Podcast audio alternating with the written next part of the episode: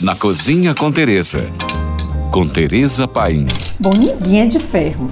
E verão anda de mãos dadas com caipirinhas. O grande historiador Câmara Cascudo diz que a caipirinha foi criada no século XIX por fazendeiros latifundiários da região de Piracicaba, no interior de São Paulo, como um drink local para festas e eventos de alto padrão, sendo um reflexo da forte cultura canavieira da região.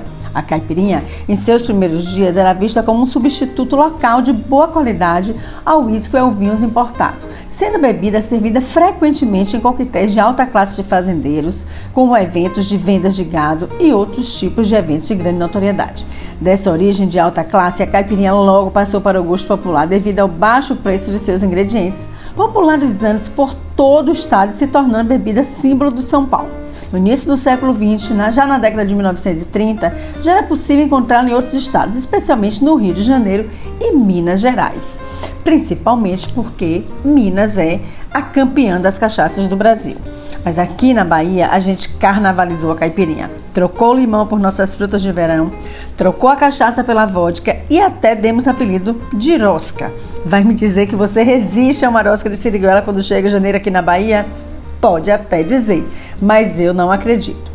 Mas o ano 2000 chegou, o mundo não se acabou, cumprindo a profecia tão temida e a gourmetização passou a ser palavra de ordem na gastronomia. Claro que a caipirinha também surfou nessa onda de gourmetização e passou a ser feita em todo o Brasil com variedades de frutas regionais, assim como combinações delas.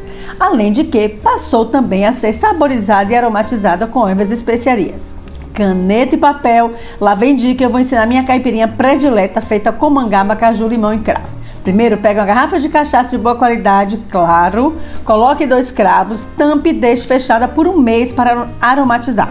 Agora junte quatro mangabas, meia banda de limão cortada em cubos sem um miolo para não amargar, meio caju em cubos, coloque na coqueteleira. Adicione uma colher de sobremesa de açúcar e com o machucador amasse bem as frutas. Inclua duas doses de cachaça aromatizada com cravo, seis cubos de gelo, feche a coqueteleira e vamos sacudir. Sacuda bastante. Pronto, coloque no copo duplo, canudo e divirta-se. Por hoje é só. Mais dicas me siga no Instagram, arroba Tereza Paim, ou se você tem alguma pergunta, mande para nós. Fique agora com nossa deliciosa programação GFM.